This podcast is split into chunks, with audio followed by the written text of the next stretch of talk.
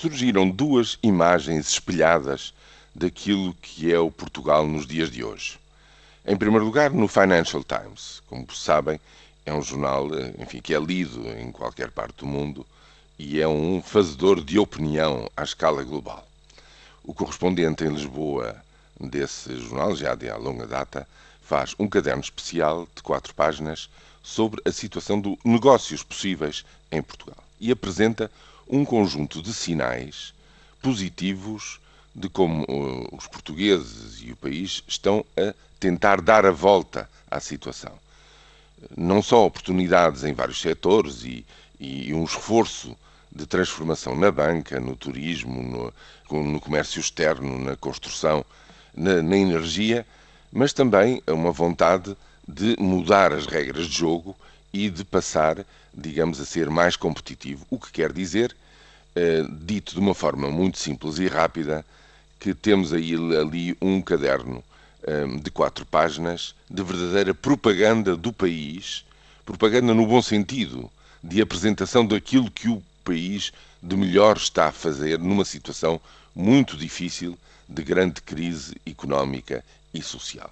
Se quiserem, é estar já a ver para além daquilo que somos hoje e aquilo que estamos a, já a fazer, a construir para ser amanhã uma outra coisa melhor. Mas, curiosamente, um ou dois dias antes, a Universidade de Colômbia produziu o seu primeiro relatório sobre a felicidade no mundo.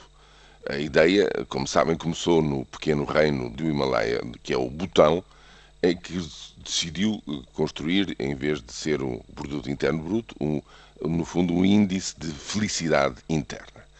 A ideia generalizou-se e há este primeiro estudo com dados recolhidos entre 2005 e 2011. Sabem em que lugar é que os portugueses dizem estar nesta matéria?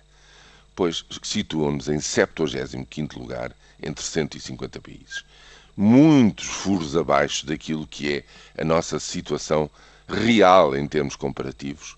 Ou seja, os portugueses têm de si e do nosso país uma imagem muito negativa, muito mais negra do que aquela que deveriam ter.